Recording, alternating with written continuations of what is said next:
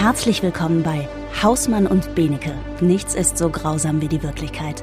Ein True Crime Podcast mit Romy Hausmann und Dr. Marc Benecke. Ich bin Romy Hausmann, ich bin Thriller-Autorin. Mein Beruf Verbrechen ausdenken. An meiner Seite Dr. Marc Benecke, Forensiker und Wissenschaftler. Verbrechen sind sein Alltag. In diesem Podcast betrachten wir Verbrechen aus zwei völlig unterschiedlichen Perspektiven. Verbrechen, die so absurd, so klischeehaft, zufallsbehaftet und grausam sind, dass man sie sich als Autorin nicht ausdenken könnte. Denn nichts ist so grausam wie die Wirklichkeit. Mag unser heutiges Motiv lautet Vergebung. Ich habe so ein bisschen das Gefühl, wir gehen in eine Richtung, wo ich mir gar nicht sicher bin, wie du so reagierst oder ob das so richtig deins ist. Es wird sehr spannend für mich auch. Wir, ähm, also Glaube, ja, oder eine sehr tiefgreifende Überzeugung. Ich will jetzt gar nicht zu sehr auf Religion eingehen, wobei es wird ein bisschen religiös heute. Eigentlich wird es sehr religiös, aber so ein Glaube, so eine sehr, sehr fixe Überzeugung, ja, schwappt ja auch ganz gerne mal in so einen Wahn über. Also das sehen wir ja ganz, ganz oft. Ja, feste Überzeugungen sind nicht dasselbe wie Wahn. Das hat man jetzt zum Beispiel, ähm, es ist ja jetzt Sommer 2022, während der Corona-Zeit gesehen. Da gab es halt Menschen, die einfach sehr fest ihre, sagen wir mal, doofe, lustige, ängstliche, freundliche und so oder sonst wie Meinung vertreten haben und da auch keinen Millimeter von abgewichen sind. Und dann gab es halt die Leute, die wirklich in den reinen Fantasiebereich abgedriftet sind. Und das gibt's überall im Leben. Nur da fällt es halt nicht so auf, zum Beispiel bei Religion, weil du das gerade erwähnt hast, da fällt es halt nicht auf, weil man sagt, ach so, ja, das ist ja nur eine religiöse Überzeugung.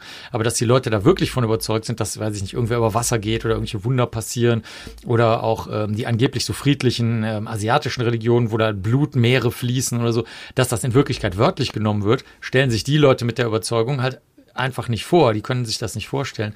Aber ähm, du hast recht, das ist ein sehr wichtiges Thema vor Gericht. Ab, ab wann, wie lange ist es eine feste Überzeugung und ab wann ist es äh, ein krankhafter Wahn? Ja, und wo ist die Grenze? Ne? Wo schwappt das eben so ineinander über? Wir sind heute in Texas, in Emory. Es ist die Nacht des 1. März 2008. Emory ist eine Bezirkshauptstadt, die ungefähr eine Stunde von Dallas entfernt liegt und gerade mal 1600 Einwohner zählt. Also eine Bezirksstadt, die aber sehr, sehr klein ist. Hier etwas außerhalb von Emory lebt die Familie Caffey. Die Caffeys sind eine Familie wie aus dem Bilderbuch, was man immer so von außen sieht, ne? Und vor allem sehr gläubig. Jeden Sonntag gehen sie in die Kirche, dazu verrichten sie auch gemeinnützige Arbeit. Der Vater ist Terry, der ist 41, der arbeitet neben seinem Hauptberuf bei einem Unternehmen für Sanitätsbedarf als Küster in der Miracle Faith Baptist Church. Auf seinen Knien schrubbt er da den Kirchenfußboden, er teilt die Gesangsbücher aus, richtet den Blumenschmuck für den Altar her und zündet die Kerzen an. Seine Frau Penny und die drei gemeinsamen Kinder engagieren sich im Chor. Besonders wenn die 16-jährige Tochter Erin ihre Solos singt, erfasst eine besondere, fast heilige Stimmung den Gottesdienst. Da bleibt kein Auge trocken, da ist kein Herz, was sich nicht weitet. Erin ist ein Engel, genau wie ihre beiden jüngeren Brüder, der achtjährige Tyler und der 13-jährige Matthew. Es ist jetzt also Nacht und in dieser Nacht nähert sich ein Auto mit vier Insassen dem Haus der Familie. Es hat die Scheinwerfer ausgeschaltet. Der Wagen stoppt, zwei Männer steigen aus. Sie sind bewaffnet mit einer Pistole und einem Samurai-Schwert. Was kann man denn so über die Wahl der Waffen vielleicht sagen?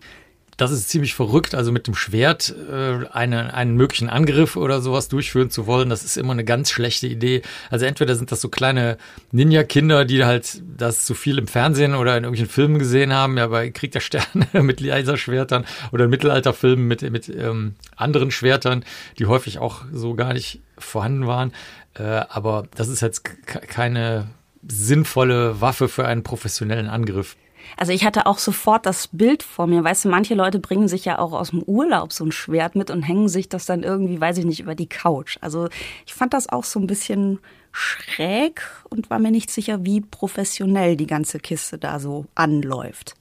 Lautlos dringen die beiden Männer jetzt in das Haus ein, schleichen Stufe um Stufe die Treppe zum ersten Stock hinauf, zum Elternschlafzimmer. Dort treten sie die Tür auf.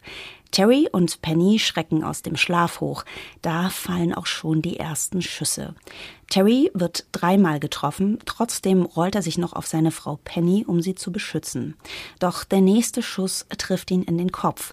Und das ist so eine gewaltige Wucht, dass er aus dem Bett geschleudert wird. Er landet hart auf dem Boden, über sich sieht er die Silhouetten der beiden Männer.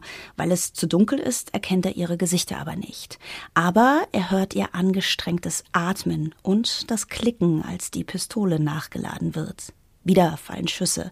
Terry hört Penny schreien. Wo ist mein Mann? Wo ist Terry? Und wie einer der beiden Männer ihr zur Antwort eine Gegenfrage stellt. Warum stirbst du nicht einfach Schlampe?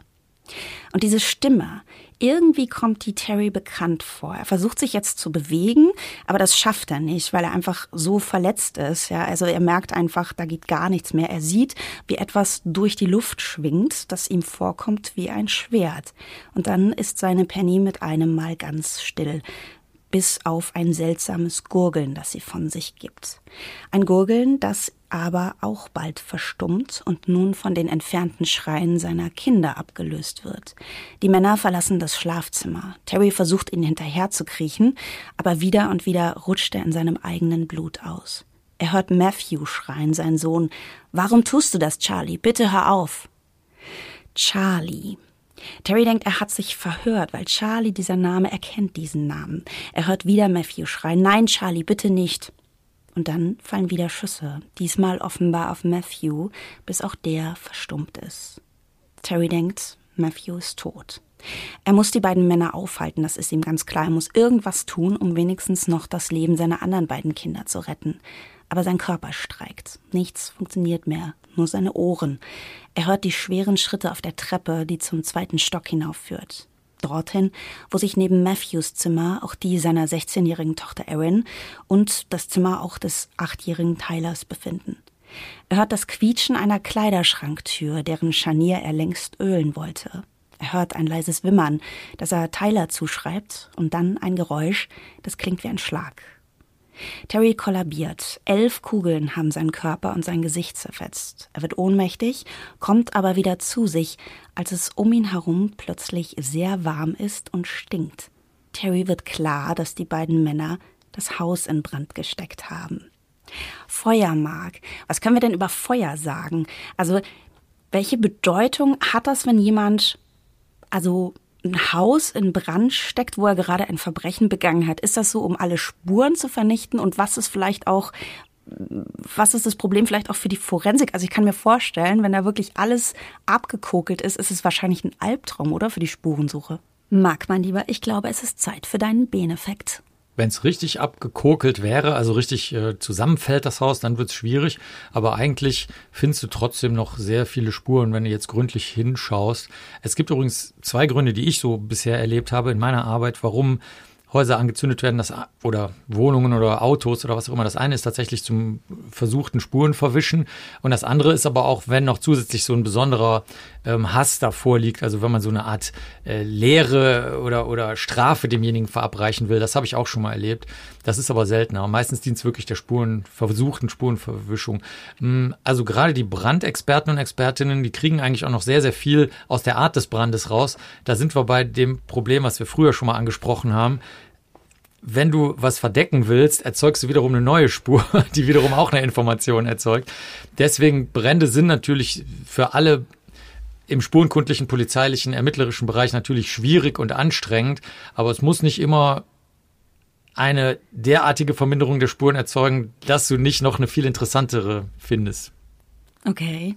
Also zum Beispiel die Art des äh, Mittels, mit dem du den Brand gelegt hast, das ist zum Beispiel sehr interessant. Also wie haben, wie genau haben die den Brand gelegt? Das verrät auch schon häufig äh, etwas. Also wie, wie ist es angezündet worden oder wie mit welchem Brandbeschleuniger? Ja, oder? Mhm, ja ganz genau. Terry bewegt jetzt seinen schwer verletzten Körper, kriecht aus dem Schlafzimmer, in dem seine Penny mit aufgeschlitzter Kehle im Bett liegt, vorbei an der Treppe, auf deren oberen Absatz sein 13-jähriger Sohn mit einem Kopfschuss niedergestreckt wurde.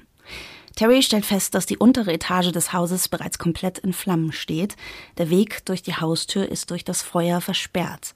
Also schleppt er sich zum Badezimmer im ersten Stock, klettert dort aus dem Fenster und lässt sich einfach fallen. Er schlägt auf dem Boden auf. Schmerz spürt er inzwischen schon kaum mehr.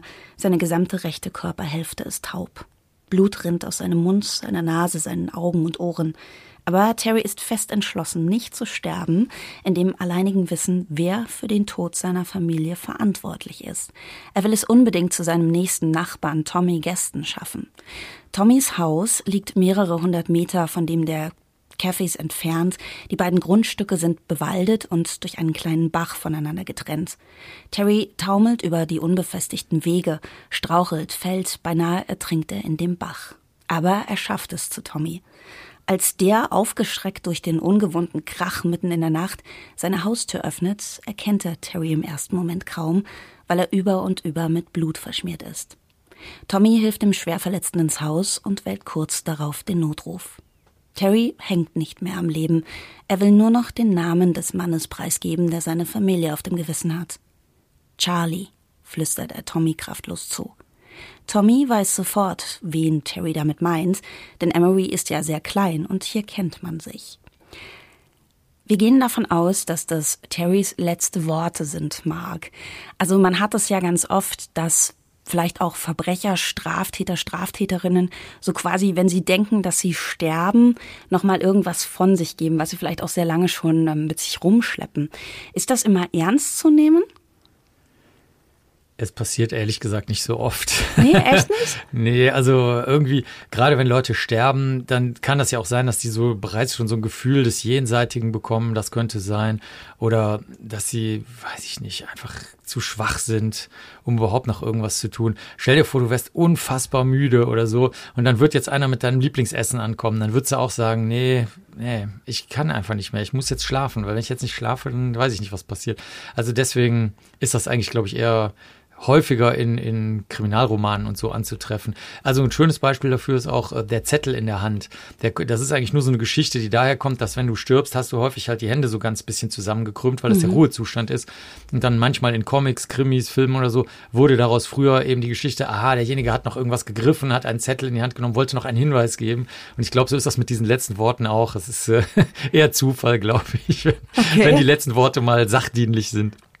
Terry hat jetzt also den Namen Charlie genannt und Tommy weiß sofort, wer das ist. Charlie ist 18 Jahre alt und stammt aus schwierigen Verhältnissen. So ein typischer Bad Boy, der die Highschool abgebrochen hat und in einem heruntergekommenen Trailer lebt. Und er ist Aarons Ex-Freund, also der Ex-Freund der 16-jährigen Tochter.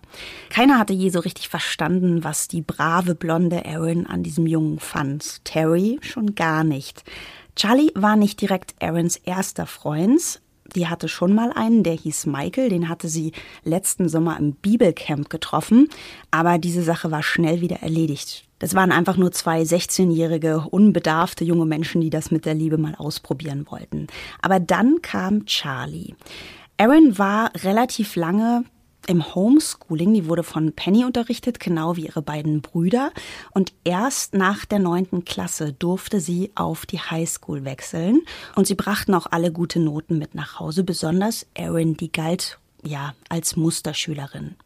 Allein deswegen hatte er auch nichts dagegen, als sie sich zusätzlich noch einen Job suchte. Im Gegenteil, er war sehr, sehr stolz auf Erin, weil die war so fleißig und schaute, wie sie vorankam. Also es machte ihn richtig, richtig glücklich bis er eines Tages von der Arbeit nach Hause kam und im Wohnzimmer in seinem Sessel saß ein junger Mann, dieser Charlie. Aaron hatte bereits von dem Jungen erzählt, den sie zusammen mit seinen Freunden als Gast in dem Fastfood-Restaurant kennengelernt hatte, in dem sie jetzt arbeitete. Sie hatte erzählt, ach, dieser Charlie, der ist unglaublich nett und süß und ja, hatte die ganze Zeit von ihm geschwärmt.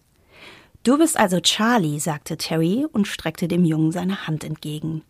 Charlie aber sah nur auf, anstatt sich höflichkeitshalber wenigstens aus Terrys Sessel zu erheben, und sagte, ja, und Sie sind? Und das hat Terry natürlich gar nicht gefallen. Wer sollte er schon sein? Ne? Also er war der Herr des Hauses, er war der, das Familienoberhaupt.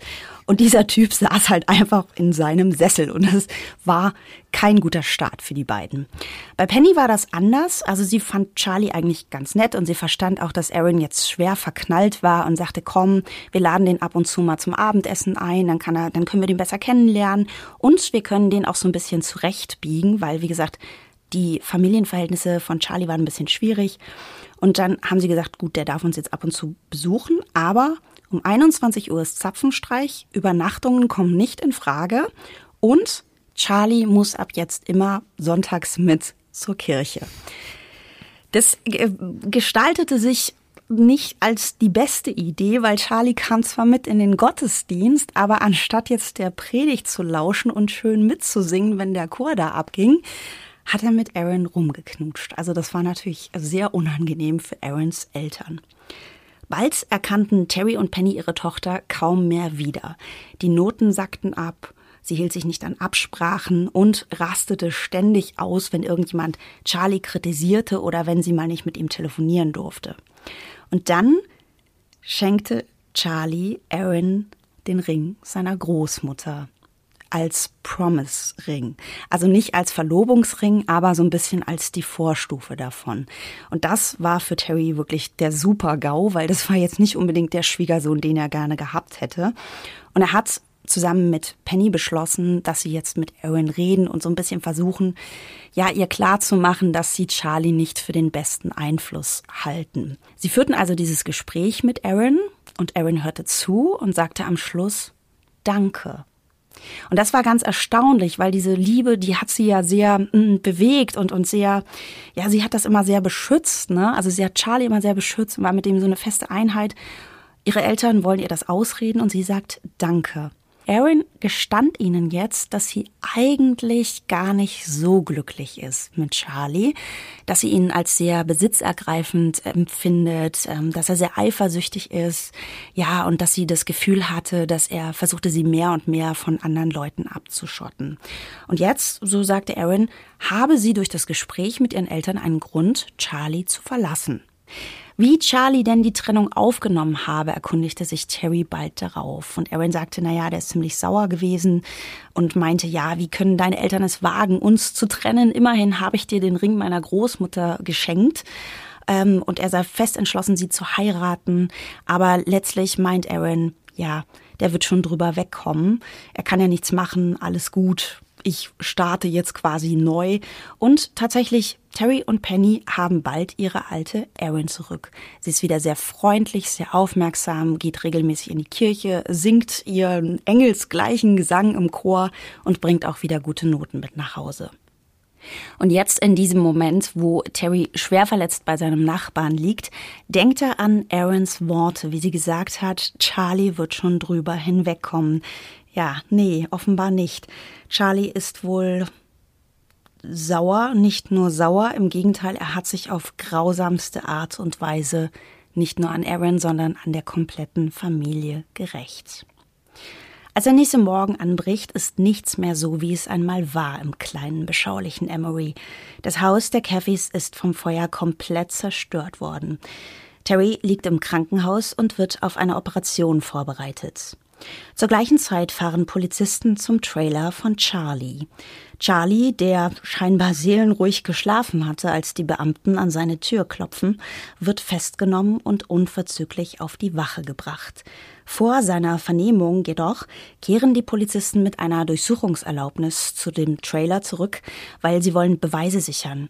Und das ist ziemlich schwierig hier, weil du musst dir vorstellen, in diesem Trailer liegt überall Müll rum, da sind leere Pizzaschachteln, da sind Berge von Kleidung und durch diese Räume zu gehen, ist wie so eine Art Hindernislauf.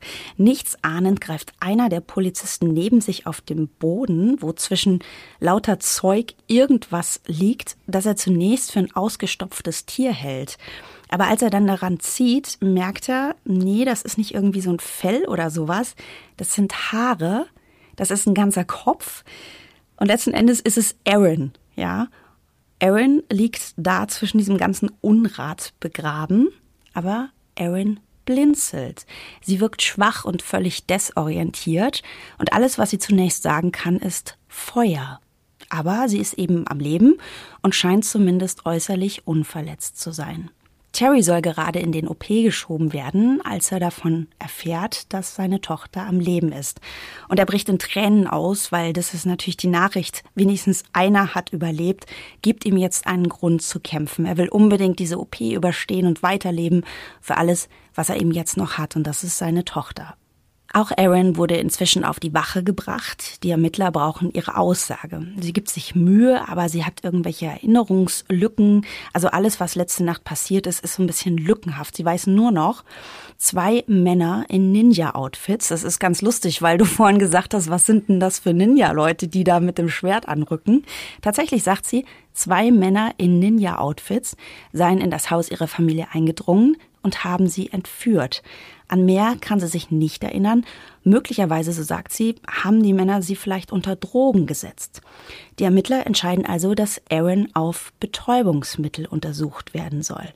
Wie wird das denn gemacht, Marc? Also wenn ich jetzt irgendwie den Verdacht habe, da könnte jemand betäubt worden sein, wie mache ich so eine Betäubungsmittelanalyse? Das geht ziemlich schnell. Du kannst einfach ähm, Urin und oder Blut nehmen wenn das in letzter Zeit passiert ist, diese, diese Gabe des entsprechenden Betäubungsmittels oder der Droge, und dann schiebst du das in ein Gerät, was einfach die Bestandteile zerlegt und du guckst dann halt nicht auf die normalen Blutbestandteile, die sind ja uninteressant, sondern eben die, die Drogen sind.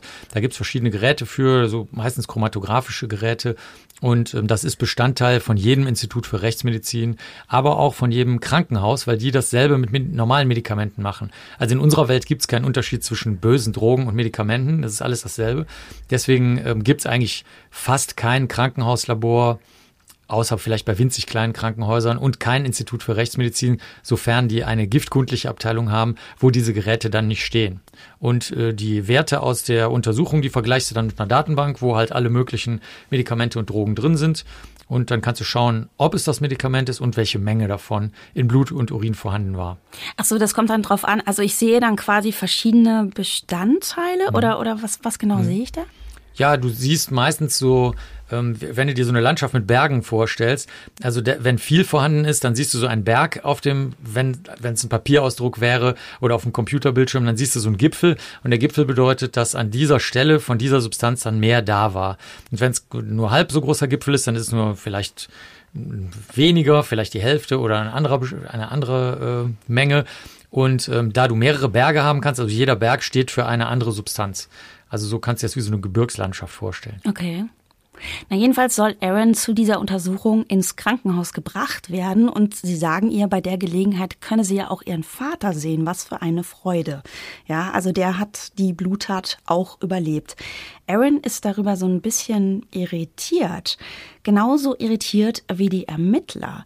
Die erinnern sich nämlich daran, dass Feuer das erste war, was Aaron sagte, nachdem man sie in Charlies Trailer gefunden hatte. Das bedeutet, äh, dass sie den Brand in irgendeiner Form mitbekommen haben muss. Aber irgendwie stellen die Ermittler fest, Aaron riecht gar nicht nach Rauch. Zeitgleich wird auf der Polizeiwache Charlie befragt und gibt sofort die Namen seiner Mittäter an, Charles Wade und Bobby Johnson. Charles ist Charlies bester Freund. Der ist 20 Jahre alt und er steckt nach einer Scheidung gerade mitten in einem Sorgerechtsstreit um seine kleine Tochter. Charles habe wegen des Geldes mitgemacht. Ein Rechtsstreit ist sehr teuer, genauso wie ein Anwalt. Und das Geld, die 300 Dollar, die die Caffeys in einer Geldkassette im Badezimmer versteckt hatten, seien ihm da als Finanzspritze gerade recht gekommen. Bobby Johnson ist Charles Freundin. Die beiden werden sofort festgenommen und gestehen ihre Mittäterschaft ohne Umschweife. Bobby ging es im Gegensatz zu ihrem Freund Charles nicht ums Geld. Sie sagt, sie habe mitgemacht, weil sie Aaron helfen wollte. Aaron, also die Tochter, hatte ihr nämlich anvertraut, dass ihre Eltern sie misshandeln. Und auch Charlie gibt sein Motiv preis. Aarons Eltern wollten nicht, dass wir zusammen sind, sagt er. Ich habe Aaron vorgeschlagen, dass wir gemeinsam abhauen, vielleicht nach Maine. Die Ermittler denken jetzt gut, also er wollte mit Aaron durchbrennen und als sie das abgelehnt hat, hat er beschlossen, ihre Familie zu töten. Aber Charlie sagt, nein, nein, so ist das nicht gewesen. Und zitiert Aarons Antwort auf seinen Vorschlag, gemeinsam wegzulaufen mit, tötet sie einfach Und dann steckt das Haus an. Jetzt sind die Ermittler natürlich total schockiert, dass Aaron, also die engelsgleiche Tochter, die treibende Kraft hinter diesen schrecklichen Taten gewesen sein soll. Die Vorzeigetochter, der Engel aus dem Kirchenchor, also das ist der mega Schock in diesem Moment. Aber Charlie, Charles und Bobby sagen einhellig, ja, so ist es gewesen und beschreiben den Ermittlern jetzt die Ereignisse der letzten Nacht. Das heißt, Mark, also wir haben vier Täter, unter anderem die Tochter. Aber wir haben auf jeden Fall eine Gruppe von Tätern. Das hatten wir jetzt auch noch nicht. Wie ist das denn so mit, mit so einer Gruppentötung? Also ich stelle mir das wahnsinnig schwierig vor, weil ich glaube, es ist schon schwierig, wenn du zu zweit irgend so ein böses, böses Unterfangen planst, weißt du, weil das ist, du hast ja immer so einen, so einen anderen Partner, wo du auch nicht weißt, wie zuverlässig ist der und macht er vielleicht einen Rückzieher oder äh, quält ihn irgendwann sein Gewissen und er geht zur Polizei. Also ich finde, das ist immer sehr, sehr schwierig, wenn man noch einen anderen Menschen involviert, aber die waren zu viert.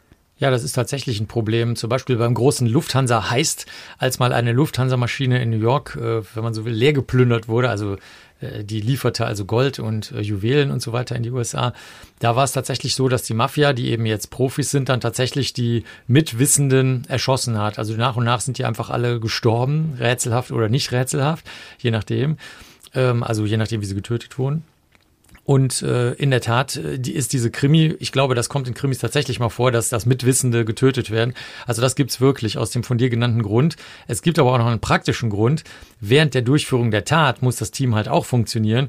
Und deswegen trainieren halt zum Beispiel Spezialeinheiten und so weiter bis zum Erbrechen in äh, zum Beispiel künstlich äh, extra dafür erbauten Städten oder Dörfern oder Wäldern oder so, äh, trainieren sie eben, wie man zusammenarbeitet. Wenn du jetzt so eine Gang zusammenwürfelst, wie die, von der wir hier hören, ist das eigentlich schon, naja, ist es eigentlich schon fast ein Wunder, wenn das halbwegs vernünftig ablaufen würde, weil ja auch nicht jeder je, oder jede der einzelnen Personen genau ihre Funktion kennt. Das kennt man vielleicht so aus so ähm, wenn so, wenn so Tresore aufgebrochen werden von irgendeiner coolen Gang, ne? Der eine ist für den Tresor zuständig, der andere steht Schmiere, noch eine andere Person, keine Ahnung, füllt das Zeug ab, noch eine andere Person spannt irgendein Seil. So machen das Profis. Aber hier unsere, unsere Ninja-Gang, ich wage zu bezweifeln, ob die das geübt haben. Ja, ich finde es auch ziemlich krass. Also die sind ja jetzt zwischen 16 und 20 Jahren alt, ne? Also die vier Ninjas. Glaubst du, denen war überhaupt klar, was sie das, was sie, was sie da machen? Weil also ich meine, einfach mal loszuziehen und eine komplette Familie auszurotten, das ist ja schon was anderes, als zu sagen, komm, wir treffen uns jetzt alle mal zu viert auf der Parkbank und, weiß ich nicht, knallen uns eine Flasche Apfelkorn rein. Ja, das ist die Frage, ob das so ein großer Unterschied ist, wenn du halt unter sehr schlechten familiären Bedingungen aufgewachsen bist und diese, den Unterschied nicht lernst. Also wenn für dich Schläge und Vergewaltigungen, die du selber erfahren hast, genauso gleichwertig sind wie eine Mahlzeit oder vielleicht auch mal ein freundlicher Moment, dann hast du natürlich keinen Richt, keine, keinen Kompass mehr, der dir sagt, was ist Mehrwert, was ist wichtiger und so weiter. Und äh, das ist dann leider so, dass möglicherweise das, äh, was war das, Apfelkorn saufen, möglicherweise auch keinen so großen Unterschied darstellt. Und man darf auch wirklich nicht vergessen, auch wenn sich das jetzt sehr altväterlich anhört, äh, in den USA ist diese, diese Kultur des, ähm, äh, Handelns und ich bin für mein Handeln selbst verantwortlich, auch für mein schlechtes Handeln bin ich selbst verantwortlich und muss dann halt auch die, die Kosten dafür tragen, wenn du so willst, oder die Folgen davon tragen. Das ist dann noch ein bisschen anders verbreitet als in Europa. Also leider kannst du auch bei solchen Delikten diese Einstellung haben, okay, Waffen sind vorhanden, ich bin verantwortlich für meine Tat, also Ärmel hoch und durch. Ne, das, das kennen wir natürlich in Europa nicht so und das ist dann halt leider der Grund, warum wir diese oft für Europäer und Europäerinnen sehr merkwürdigen Delikte in den USA sehen. Es ist äh, auch, tut mir leid, wenn ich das so, wie gesagt, so opermäßig hier sagen muss, aber auch diese ganzen ultra gewalttätigen äh, Filmvorlagen, die die da haben, sind natürlich für Leute, die dafür anfällig sind, auch ein Problem. Jetzt nicht für normale Menschen, die sehen das symbolisch an und die verstehen, das ist jetzt nicht eine echte Knarre, die gemeint ist in Matrix oder sowas, sondern das, da geht's ums Gute und um Rätsel und ums Schöne. Aber Menschen, die halt dafür anfällig sind, ähm, denken dann vielleicht, die nehmen das dann wörtlich und denken so, ja, okay, wir können jetzt wie in so einem Gangsterfilm, können wir auch mit so einer coolen Nummer, was der Gesellschaft oder der Familie da mal raffiniert zeigen, wo der Hammer hängt. Ich bin mir auch nicht sicher, ob die das so richtig, ich, ich weiß es nicht, weißt du, was mich so wundert? Die sind ja, also als die Polizei zu diesem Trailer gefahren ist, der Typ hat geschlafen, seelenruhig, ne? Also ich meine, die haben in der Nacht, haben die eine Familie abgeschlachtet und haben das Haus angesteckt. Also ich meine, wenn, wenn mir jetzt klar ist, ich habe gerade ein unfassbar schlimmes Verbrechen begangen, ja, aber guck mal, stell dir mal vor, du wächst in einer Familie auf, wo deine Eltern noch nicht mal für dich kochen, ja, weil sie völlig äh, desorganisiert, äh, krank, psycho, wie auch immer du das nennen willst oder wie es auch immer jetzt fachlich wäre, sind. Ähm, das heißt, du musst froh sein, du musst irgendwie in einem Alter lernen, wie man die Dose Bohnen aufmacht, in dem das noch kein Kind lernen sollte. Ähm, du musst dich super vorsichtig verhalten, weil dein Vater oder deine Mutter totale Alkis sind und wenn du sie durch eine falsche Bewegung, weil du auf dem Fußboden auf die falsche Stelle trittst und es macht Squeak, ähm, dann wirst du halt den Rest der Nacht äh, komplett mit blauen Flecken äh, verbringen und so. Ich meine, da ist das Schlafen eigentlich das, wahrscheinlich das kleinste Problem, weil da lernst du halt, okay, ich muss irgendwann schlafen und dann klammerst du das aus, was sonst um dich passiert und schiebst das von dir weg. Also ich glaube, da, das ist gar nicht so verwunderlich, wenn du in so einer komplett dysfunktionalen Umgebung aufgewachsen bist. Wenn ich so eine so ein Gruppenverbrechen habe, ne? Ähm, und jetzt würden alle sagen, ähm, nee, ich war's nicht, der hat, weiß ich nicht, das Schwert geschwungen oder abgedrückt. Ähm, ist es schwierig, letzten Endes nachzuweisen, wenn sie quasi alle leugnen würden, wer jetzt was genau getan hat? Wahrscheinlich schon, oder? Das wird meistens gerichtlich, man nennt das festgestellt. Also das ist jetzt nicht das umgangssprachliche festgestellt, sondern das bedeutet, damit wird es Wahrheit, wenn das Gericht das ausspricht, beziehungsweise in den USA dann die Jury und in ein paar anderen Ländern. Das heißt, ich sag mal, wie man es machen könnte. Man könnte sagen, okay, wir haben jetzt in dem, äh, wie du das genannt hast, heruntergekommenen Wohnwagen da, äh, finden wir jetzt eine Knarre. Diese Knarre berichtet auch irgendjemand, habe ich dem mal verkauft, ja, also die, die, gehört dem scheinbar. Und die Projektile, die wir jetzt, die, zum Beispiel diese elf Projektile, die wir in dem zum Zeitpunkt einer Geschichte jetzt noch lebenden Mann, der jetzt da im OP liegt, die wir da finden, die können wir jetzt anhand kleiner Riefen und Linien und Abdrücke, die aus dem Lauf der Waffe stammen, können wir die Projektile, also die Kugeln sozusagen, zuordnen der Waffe. Und dann würde ich als Spurenkuttler sagen, also das, sowas mache ich nicht, aber die Kollegen und Kolleginnen, die das machen mit den äh, Projektilen, die würden dann sagen, also, diese elf Kugeln passen eindeutig zu diesem Lauf dieser Waffe und auch nur zu dieser Waffe, zu keiner anderen Waffe. Diese Waffe sagt dann jetzt der Polizist zum Beispiel, habe ich ermittelt durch äh, Kameraüberwachungsdaten, äh, Kreditkartendaten, Zeugenaussagen, irgendwas, dass die dem Mann gehört und dann sagen die Leute, die vor Ort waren beim sogenannten ersten Angriff, bei der Durchsuchung dieses Trailers, sagen die, ja und die Knarre lag auch da. So und aus diesen drei Einzeldingen sagt das Gericht jetzt, okay, dann war der, dass er geschossen hat. Okay. So, so wird das gelöst vor Gericht. Charlie, Charles und Bobby beschreiben jetzt die Ereignisse der Nacht. Zwischen 23.46 Uhr und 0.40 Uhr habe Aaron Charlie sechsmal auf seinem Handy angerufen, woraufhin Charlie, Charles und Bobby zum Haus der Caffeys gefahren seien. Doch Labrador Buddy, der Familienhund, war zu dieser Zeit draußen und bellte, als sich das Auto dem Grundstück näherte. Aus Angst entdeckt zu werden, drehten die drei Freunde wieder ab, als ein weiterer Anruf von Aaron sie erreichte. Wo zum Teufel seid ihr? wollte sie wissen. Charlie erklärte Aaron, dass der Hund sie abgeschreckt habe und Aaron versprach, dafür zu sorgen, dass Buddy ihnen nicht mehr in die Quere käme und sie ihn gegebenenfalls einsperren würde. Als Aaron merkte, wie Charlie zögerte, bat sie ihn und die anderen, sie abzuholen. In ihrem Schlafanzug stieg Aaron kurz darauf zu ihren Freunden ins Auto und sie fuhren gemeinsam zum Friedhof, um zu reden. Aaron drückte bei jedem ihrer Freunde den jeweils richtigen Knopf. Charles versprach sie das Geld aus der Geldkassette im Bad. Charlie erinnerte sie daran, dass er ja ihr mit dem Ring seiner Oma eine gemeinsame Zukunft versprochen hatte. Und bei Bobby appellierte sie an deren Helfersyndrom. Der Plan, Aarons Eltern Terry und Penny sollten sterben. Danach sollte das Haus in Brand gesteckt werden, um Spuren zu vernichten. Und deine Brüder? fragte Charlie und erhielt als Antwort ein Schulterzucken. Sie wären Zeugen, die euch identifizieren könnten. Ja, und genau so haben die vier diesen Plan dann umgesetzt. Zuerst setzten sie Terry außer Gefecht, der ihnen als erwachsener Mann die größte Gegenwehr darzustellen drohte. Mit elf Schüssen haben sie ihn niedergestreckt. Dann Mama Penny, die durch den Schlag mit dem Schwert beinahe enthauptet wurde. Matthew trafen mehrere Schüsse mitten ins Gesicht. Der kleine Tyler, der sich im Kleiderschrank seines Zimmers versteckte, wurde ja auch in den Hals getroffen von diesem Schwert. Drei Mal. Als Charlie und Charles zum Auto zurückkamen, hatten sie die 300 Dollar aus der Geldkassette dabei und Aarons kleine Reisetasche, die sie bereits im Vorfeld gepackt hatte. Wegen ihres Alters darf sie aber noch nicht mündlich verhört werden. Stattdessen verfasst sie jetzt in so typisch runder Teenie-Schrift ein Papier, auf dem sie auf ihrer Version der Ereignisse um die beiden als Ninjas verkleideten Männer beharrt. Die Ermittler glauben ihr kein Wort. Als Terry erfährt, wie sich das Bild um die Hintergründe dieser grauenvollen Nacht inzwischen gestaltet, beginnt er zu weinen und zu schreien. Er sagt später, es war wie Sterben, kein körperlicher Schmerz, keine noch so gefährliche Verletzung sei damit zu vergleichen. Er will nicht mehr leben.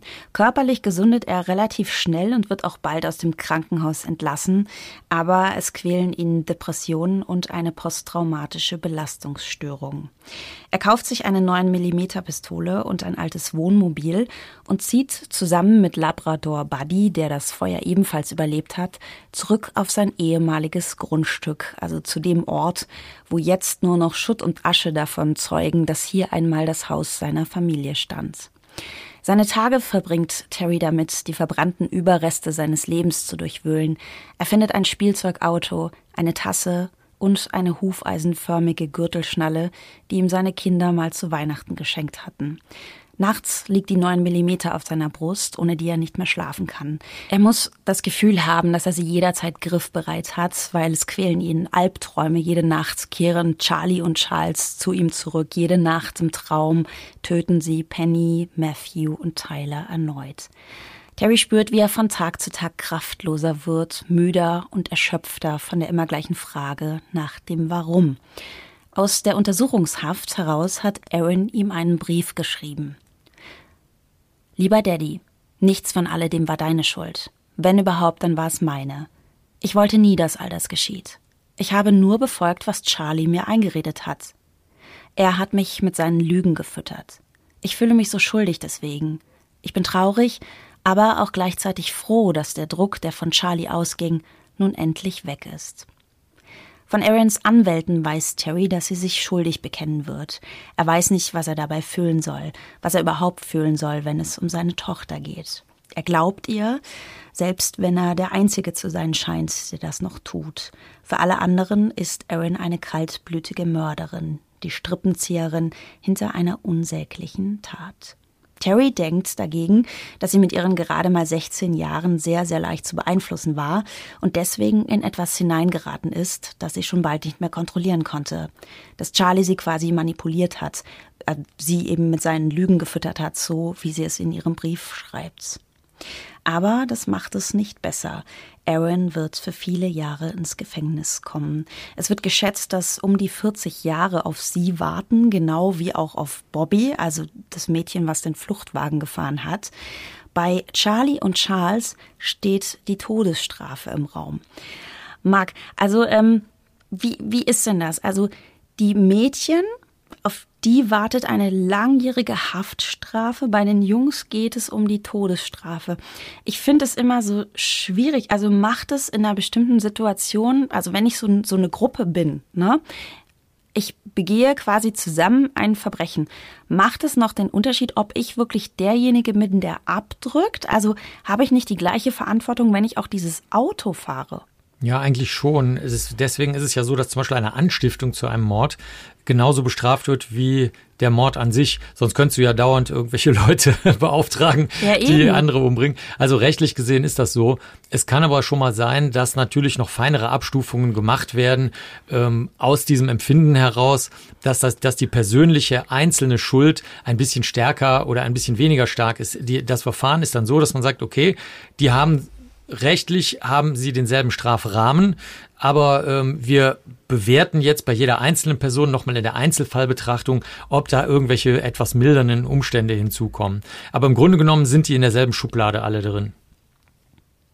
Für Terry ist es jetzt so, also er weiß, auf Aaron wird die nächsten 40 Jahre wahrscheinlich, also mit der wird nicht zu rechnen sein. Und für ihn ist es, hat es so die gleiche Bedeutung wie, dass sie naja, sie ist weg. Eigentlich genau wie seine Frau und seine beiden Jungs. Und das ist eine Aussicht, die kann er nicht ertragen. Er beschließt, dass er nicht mehr leben will. Terry steht in den Trümmern seines Hauses. Er hat den Entschluss getroffen, sich umzubringen. Er hält sich die Pistole an die Schläfe, als er aus seinem Augenwinkel heraus ein Stück Papier bemerkt, das zwischen Schutt und Asche im Wind flattert. Das ist eine einzelne bedruckte Seite mit verkohlten Rändern. Terry hebt die Seite auf und liest Ich konnte nicht verstehen, warum du mir meine Familie genommen und mich mit diesem Kampf zurückgelassen hast. Vielleicht werde ich das nie verstehen, aber ich weiß, dass du der Herr bist. Ich ergebe mich deiner Führung. Das ist eine Seite, die stammt aus einem Roman, der heißt Blindside von James H. Pence. Und das ist ein Buch, das von einem Mann handelt, der seine Familie bei einem Autounfall verloren hat und nun lernen muss, mit dieser Tragödie umzugehen. Das war Pennys Buch, das weiß Terry. Er selber hat es nie gelesen. Später wird er diesen Moment so beschreiben. Als ich diese Worte las, dachte ich, wow, sank auf meine Knie. Diese halb verkohlte Buchseite beschrieb exakt meine Situation. Da wurde mir klar, dass das alles hier unter Gott geschehen war und er mich aus einem bestimmten Grund verschont hatte. Also das ist wirklich, ich finde, eine herzzerreißende Szene, wenn man sich das so vorstellt. Ne? Glaubst du an solche Zeichen? Also jetzt sind wir ja schon wirklich auf dem Gebiet der Religion. Er ist sehr religiös. Er sieht wirklich in diesem Moment so eine Buchseite und er hat das Gefühl, das beschreibt genau seine Situation. Klar, das funktioniert ja bei jedem Menschen. Also irgendwann siehst du einen Zusammenhang zwischen Dingen, die andere vielleicht nicht sehen würden. Zum Beispiel in dem Fall jetzt eine nicht religiöse Person oder irgendeine ganz andere Person.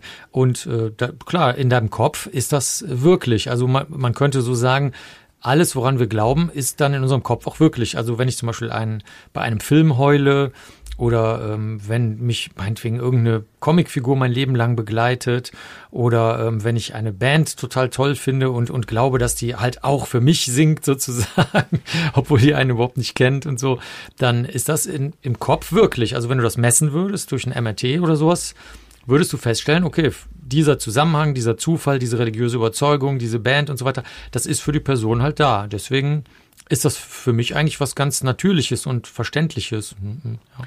Und eigentlich auch was ziemlich Schönes, weil das ist auch so der Moment, wo Terry neuen Lebensmut schöpft. Der war zuerst noch für die Todesstrafe, die Charlie und Charles bei dem für Oktober 2008 angesetzten Prozess erwarten würde.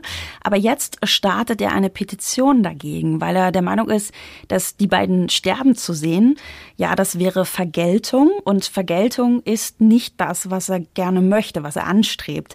Er sagt, er möchte heilen, aber das kann er nicht, solange sein Herz quasi mit Hass und Rachegefühlen gefüllt ist. Weil, also, wie soll er sonst das Gedenken an seine Frau und seine beiden Söhne ehren, wenn er sich von all diesen negativen Gefühlen zerstören lässt? Also beschließt er, nein, ich will kein verbitterter alter Mann werden. Und ich finde es auch wichtig, dass Charlie und Charles Zeit haben, sich mit sich selbst, mit ihren Taten und mit Gott auseinanderzusetzen. Das Gericht entspricht seinem Wunsch und verurteilt die beiden jungen Männer zu jeweils lebenslanger Haft ohne Chance auf Bewährung. Anfang 2009 stehen auch Bobby und Terrys Tochter Erin vor Gericht. Bobby wird wegen Komplizenschaft zu 40 Jahren Gefängnis verurteilt. Erin, die wegen ihres Alters weder selbst aussagen muss, noch ins Kreuzverhör genommen werden darf, bekennt sich genau wie die drei anderen zwar schuldig, aber nicht in ihrer Rolle als Drahtzieherin des Verbrechens. Vielmehr bestehe ihre Schuld laut der Verteidigung darin, von Charlies Vorhaben gewusst zu haben und nicht eingeschritten zu sein.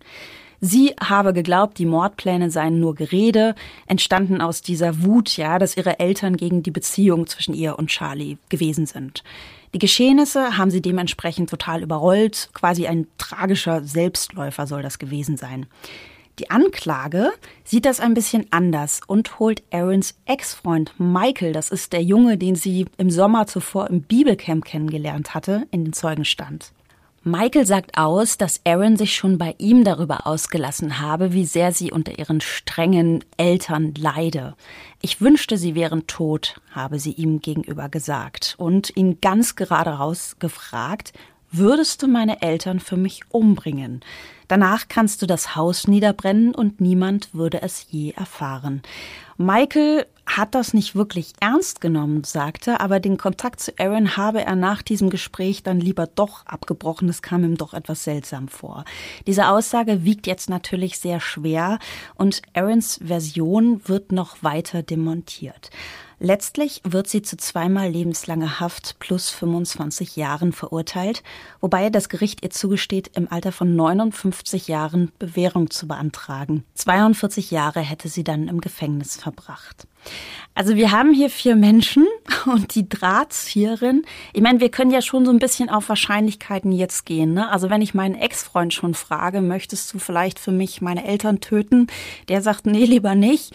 Und dann frage ich den nächsten Freund. Also es ist schon relativ wahrscheinlich, dass Aaron tatsächlich nicht ganz abgeneigt dieser Sache gegenüber war und das vielleicht doch nicht nur so ein tragischer Selbstläufer war. Jetzt ist es natürlich mega schockierend, dass überhaupt ein Kind die Idee hat, ihre Familie zu töten. Also sie hat ja auch nicht mal ihre kleinen Brüder ausgeschlossen. Kommt das öfter vor, dass Kinder tatsächlich die Tötung an ihren Eltern planen? An den Eltern vielleicht schon, aber wie du gerade richtig sagtest, normalerweise dann nicht an den Geschwistern. Das ist wirklich, also mir würde gar kein Fall einfallen, wo das wirklich mal passiert ist, weil das hast du ja schon angedeutet. Ich meine, natürlich kann sich äh, ein pubertärer Hass, ein psychisch kranker Hass, ein Persönlichkeitsstörungshass, ein sozialer, ein kultureller, ein sonstiger religiöser Hass oder so irgendwie gegen die Eltern richten, die jetzt angeblich die Obrigkeit darstellen, gegen die man sich halt auflehnt und rebelliert oder so, vielleicht auch in dem Alter oder ein bisschen jünger, aber ähm, das ist schon wirklich sehr, ähm, sehr, sehr, ich, wie soll ich das sagen? Nicht das brutal, was man im Krimi benutzen würde, das brutal, sondern auch äh, kriminalistisch ist das eine sehr brutale Sache da, die gesamte Umgebung mit einzubeziehen und auszulöschen. Also ich höre, ich habe davon noch nie was gehört, dass, dass jemand solche Pläne mal geschmiedet hat. Also das ist eine krasse Nummer. Mhm. 2014, fünf Jahre nach ihrer Inhaftierung, stimmt Erin einem Interview mit Phil McGraw zu. Den kennst du vielleicht, das ist der Psychologe und TV-Moderator aus den USA. Der hat eine Show, die heißt Dr. Phil. Die produziert er zusammen mit Oprah Winfrey und die zählt seit 2002 zu den beliebtesten Dauerbrennern im amerikanischen Fernsehen und hat schon einige Preise gewonnen. Dr. Phil besucht Erin im Gatesville-Gefängnis in Texas und versucht die inzwischen 21-Jährige zu einem Geständnis zu bewegen. Ihr Vater Terry, der weiterhin zu seiner Tochter hält und als einziger regelmäßigen Kontakt pflegt, habe es, so Dr. Phil, verdient, endlich die Wahrheit über Aarons Rolle bei den Morden zu erfahren. Aaron bleibt bei ihrer Version. Sie habe niemanden, weder Charlie noch davor den Bibelcamp-Freund Michael, jemals darum gebeten, ihre Familie zu töten. Aber sie sagt, möglicherweise habe ich Öl ins Feuer gegossen. Das fand ich so ein bisschen schwierig, dieser Ausdruck, wenn du danach weißt, okay, dieses Haus hat gebrannt. Aber gut, das ist ihr vielleicht so rausgerutscht. Auffällig ist, dass Aaron in diesem, ja, in diesem Interview durchweg in kurzen Sätzen auf Dr. Phils Fragen antwortet. So, das wirkt jetzt alles nicht mehr so richtig wie ein Gespräch, sondern eher wie so ein Verhör. Das ist wie so eine, ja, du hast so das Gefühl, das ist so eine Pflichtveranstaltung für Aaron, ja, wo du dann auch gar nicht weißt, okay, warum hat sie dem denn jetzt zugestimmt? Also die sitzt da ganz, ganz, ja, Sie macht sich sehr klein, wie gesagt, antwortet immer nur so einsilbig. Also es ist ein ganz schräges Bild, was sie da abgibt. Und da gibt's so vier Experten für nonverbale Kommunikation und Körpersprache, die nennen sich selbst das Behavior Panel und die analysieren später dieses Fernsehinterview. Dieses Behavior Panel stellt eine Theorie auf und die sagen, okay, Aaron, ist es eigentlich ziemlich egal, die will jetzt gar nicht Katharsis oder warum auch immer Dr. Phil da hingekommen ist, was er jetzt meint, was ihr gut täte, Vielmehr geht es ihr darum, dass sie ihr Ansehen als das von den Geschehnissen überrumpelte, unreife Mädchen zu verteidigen. Die Experten vermuten, dass sie in Dr. Phil stellvertretend ihren Vater sieht, also den einzigen Menschen, den sie noch hat und ja, der ihr weiterhin glauben soll. Sie verhalte sich auffallend regressiv, wie ein Kind, das mit so aufgesetztem Schuldbewusstsein die Predigt eines Erwachsenen über sich ergehen lässt. Sie sagt immer Nein, Sir, ja, Sir. Dr. Phil sagt dann auch, ja, ist es wahr, dass du, ähm, als ihr da weggefahren seid, gerufen hast, heilige Scheiße, das war großartig. Und sie, nein, Sir, ja, Sir. Und je offenkundiger die Beschuldigungen in Dr. Phils Fragen mitschwingen, desto leiser und kleiner erscheint Aaron. Einer der Körpersprachenexperten, Mark Bowden, sagt, Jemand, der unschuldig mit derart heftigen Vorwürfen konfrontiert wird, reagiert eher gegenteilig. Er gerät außer sich, weil er sich grundlos angegriffen fühlt. Ich finde es ganz spannend mit dieser Körpersprachenanalyse. Also ich weiß jetzt nicht, ob man da wirklich so wahnsinnig sichere Prognosen stellen kann. Also die sagen dann auch, Aaron ist ein eindeutiges Beispiel für Psychopathie und gerade wenn es darum geht, dass Dr. Phil auch ja quasi den, den Tod der Familie anspricht, dann würde was durch ihr Gesicht zucken, was sie total enttarnt. Ähm, so Körperspracheanalyse, Marc, was hältst du davon? Hm ich würde mal sagen, es ist eine nette,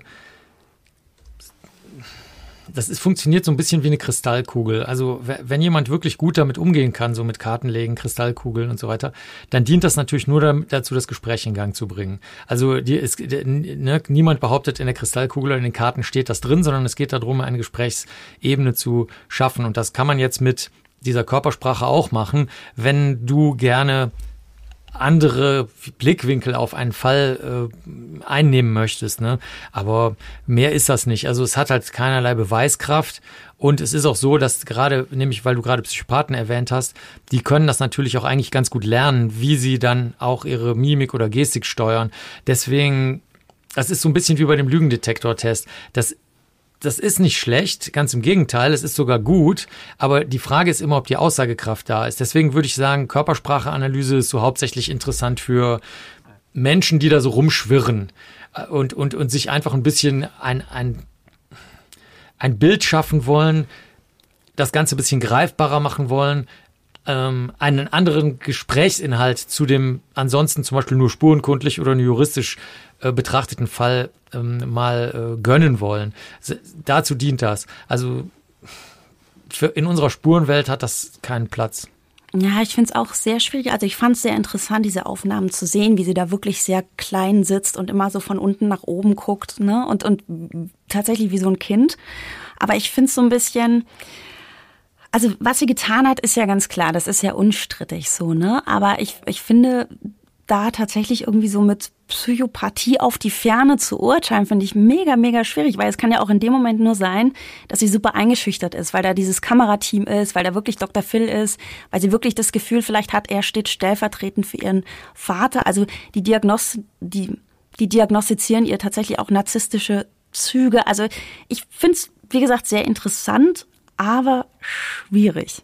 Ja, man müsste halt einfach mal die psychiatrischen, psychologischen und vielleicht auch sozialarbeiterischen Gutachten dazu lesen. Ne? Also du kannst natürlich jetzt nicht äh, aus sowas, wenn du jetzt nur auf die Körpersprache gehst, meine ich, ähm, eine beweisfeste Ableitung treffen. Also es ist ja, wie gesagt, Sommer 2022 und wir haben gerade das Verfahren erlebt gegen zwei bekannte Hollywood-Schauspieler, Hollywood-Schauspielerinnen und Hollywood-Schauspieler.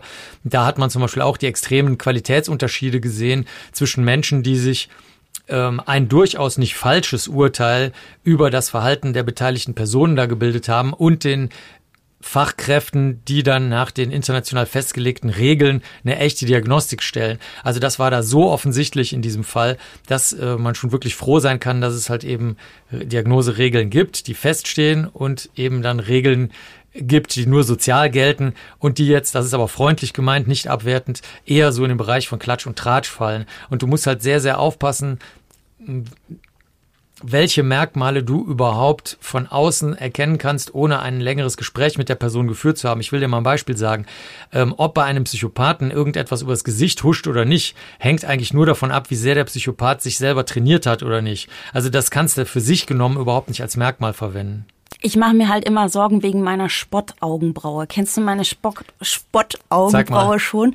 Ja, ich glaube, ich kann es jetzt nicht auf Knopfdruck, aber ich habe tatsächlich diese Eigenart, wenn mich was amüsiert oder auch so auf Fotos, ich ziehe immer diese eine Augenbraue hoch, Und das sieht immer aus, als würde ich mich über irgendwas lustig machen. Und da denke ich mir, würde mich jetzt dieses Behavior Panel analysieren, dann würden die denken, ich spotte die ganze Zeit. Dabei ist das irgendwie nur so ein antrainierter Tick oder so, weißt du, deswegen. Das sagst du doch nur, weil ich wie dein Vater wirke und du jetzt hier. Ja. den Eindruck des unschuldigen Mädchens machen möchtest. Ja, ich muss ja auch hier das Bild, was ich von mir über die Jahre gefestigt habe, muss ich hier natürlich aufrechterhalten. Dürfen wir über deinen ersten erfolglosen Roman sprechen, der voller glitschiger Einzelheiten ist? Marc Benecke weigert sich ja, meine Krimis zu lesen, aber er ist interessiert an meinem ersten sehr erfolglosen Roman. Das finde ich sehr interessant, Marc. Ja, ja. Ich bin gespannt. Als Terry, der in Dr. Phils Talkshow zu Gast ist, die Aufnahmen aus dem Gefängnis sieht, wird erneut deutlich, wie sehr er trotz allem immer noch hinter seiner Tochter steht. Ich will nicht, dass die Leute sie für ein Monster halten, sagt er. Ich will, dass man die Aaron sieht, die sie früher war. Ich will, dass man anerkennt, welche Fortschritte sie dabei gemacht hat, sich mit sich selbst und ihrer Schuld auseinanderzusetzen. Er hält es weiterhin für ausgeschlossen, dass Aaron irgendwie heimtückisch an dieser, ja, an dieser Tatvorbereitung, an diesem Plan beteiligt war. Er sagt immer noch, hey, das ist ein Mädchen, was einfach nicht wusste, was es tat.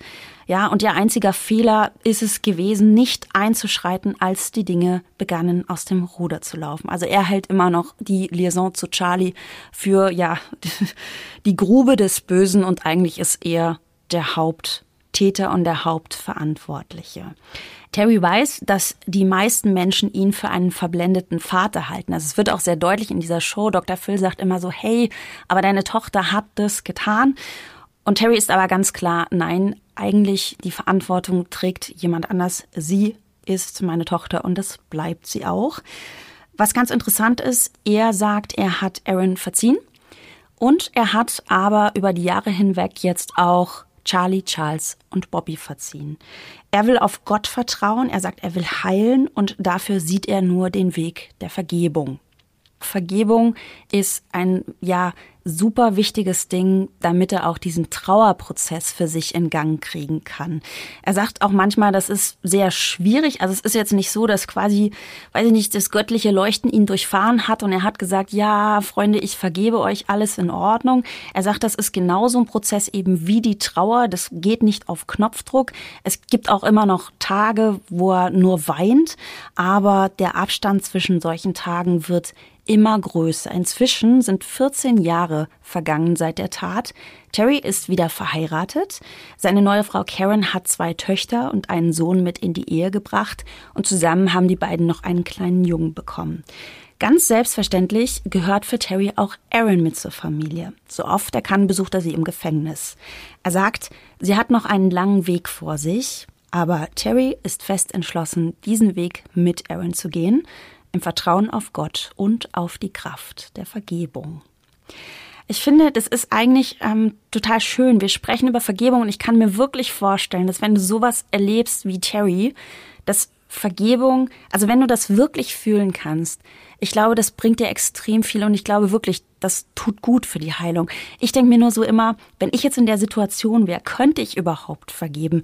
Du hast ja manchmal auch mit so Straftätern zu tun. Du bist ja auch manchmal im Gefängnis, du, führ, du führst viele Gespräche.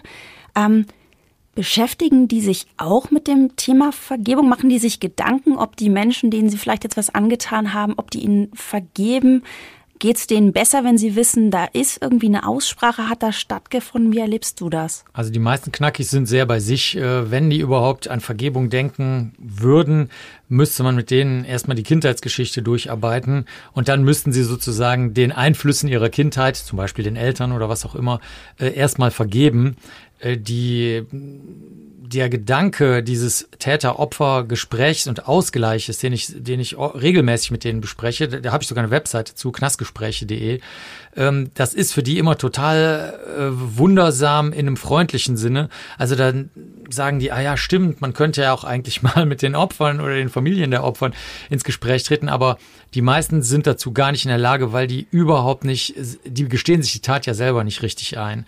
Ähm, die haben manchmal Tage, wo sie es vielleicht tun, so wie du das vorhin ein bisschen von Terry geschildert hast, aber im Grunde genommen sind die leider immer noch in ihrem eigenen Gewebe drin gefangen. Es ist tatsächlich so, dass Vergebung oder Verzeihen, wenn in der Regel eine Leistung von der Opferfamilienseite ist. Und das ist dann allerdings auch das, ähm, wie soll ich sagen, die, die aller, mit Abstand allergrößte Superkraft, die es gibt auf der Welt, kann ich wirklich sagen. Also wenn die das in diesem von dir da gerade richtig geschilderten Prozess oder von Terry richtig geschilderten Prozess erreichen, dann haben sie es wirklich geschafft. Alles andere führt wirklich nur dazu, dass die Welt finsterer wird, wenn man es so sagen will, sei es nur ihre eigene Welt. Und das ist die einzige Möglichkeit, überhaupt in die mh, mm, normale Welt wieder teilweise zurückzukehren. Aber die Knackis schaffen das in der Regel nicht und machen sich auch nicht genügend Gedanken drüber und haben auch oft nicht die seelischen Fähigkeiten dafür, weil sie schon so innerlich mh, mm, klein geprügelt sind. Lass uns noch mal über Aaron sprechen. Ne? Also wir haben dieses äh, junge, junge Mädchen, ähm, wo ja das tolle Behavior Panel sagt, okay, wir erkennen da psychopathische Züge, was durchaus ja auch möglich ist. Also die Tat ist ja schon, du hast es selber gesagt, sehr, sehr brutal. Ähm, was, was glaubst du eher? War das so eine, weiß ich nicht, wirklich pubertäre Verstrahltheit, weißt du, wo du alles über den Haufen wirfst, du willst einfach nur mit diesem Menschen zusammen sein, deine Eltern sind im Weg.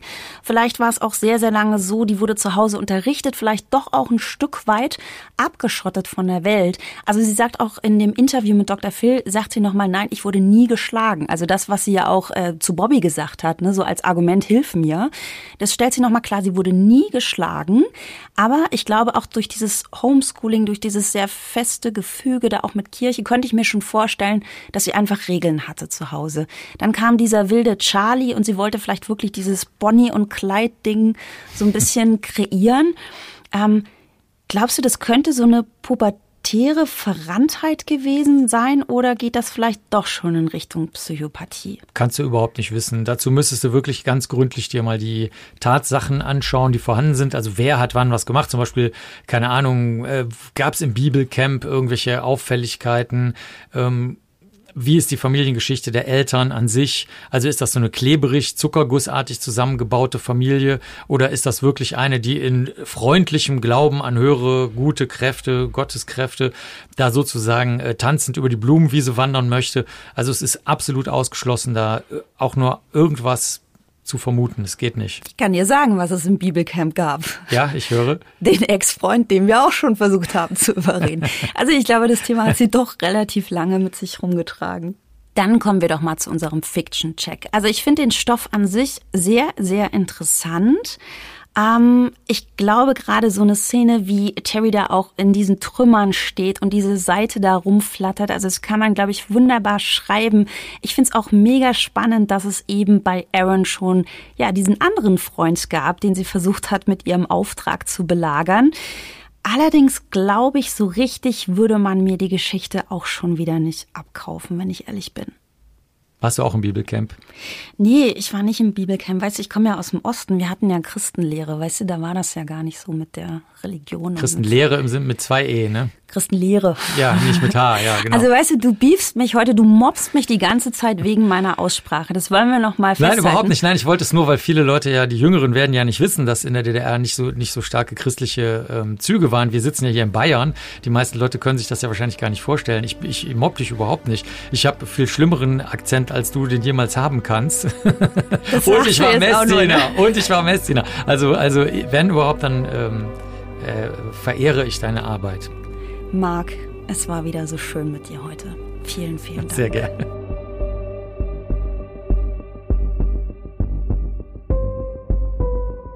Das war Hausmann und Benecke, ein True Crime Podcast mit Romy Hausmann und Dr. Marc Benecke.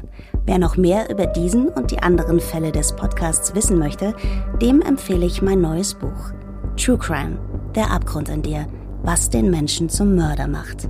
An dieser Stelle bedanken wir uns für euer Zuhören. Ihr könnt diesen Podcast auch abonnieren. Hausmann und Benecke ist überall zu finden, wo es Podcasts gibt. Wir hören uns zur nächsten Folge.